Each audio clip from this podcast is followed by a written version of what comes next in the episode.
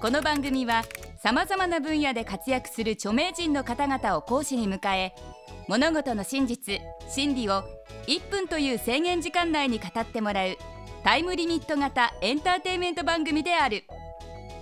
講義スタートから1分が経過するとたとえ話の途中でも強制的に講義は終了となってしまう。極めてシビアな番組です。第32回の講師はバンド「勝手に仕上がれ」のドラムボーカル武藤翔平さんです。今回武藤先生に講義していただくのは1分でわかる自社仏閣。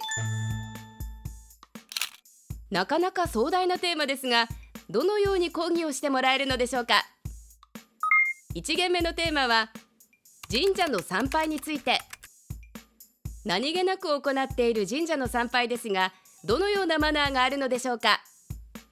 制限時間は1分間。それでは武藤先生お願いします。はい、えー、神社に、えー、神社の参拝についてですが、えー、まず神社そのものは神道に基づいてですねえー、っと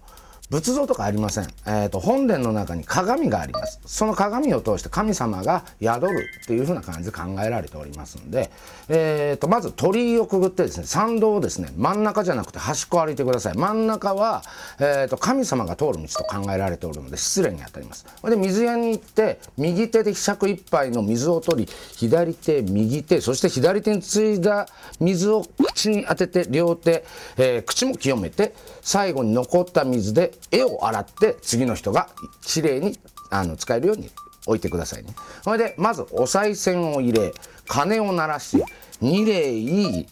二拍手そして願い事を込めそして一礼こういう形で、えー、やってください。えー、まあ宗派によって違いはありますけどもそういう感じです。いや難しいな一分。武藤先生かなり内容の詰まった講義でしたね。ここからは補足講義をお聞きください。神道の考え方いろいろ宗派があるんで一概にどうとは言えないんですけどねっていう、うん、俺はただの趣味ですから。こういうの本当に好きで。やっぱ神様いるところだしあのお願い事というよりも報告をするっていう感じでなんかあのなんていうのかな。あの自分一人で生きてんじゃなくてもしかしたらそういうふうなところに助けられてるのかなとかっていうふうな考えで持った方がいいと思うんで「ありがとうございます」ってここに住まわしてもらってありがとうございますみたいな。なんかそういう感謝の気持ちみたいな感じでなんかそういうのが町に神社があるんだなとか。ほんであの神社ってあれなんですよね。区画があって自分が住んでる住所を神社に言って「ここ氏神様お宅ですか?」って確認してで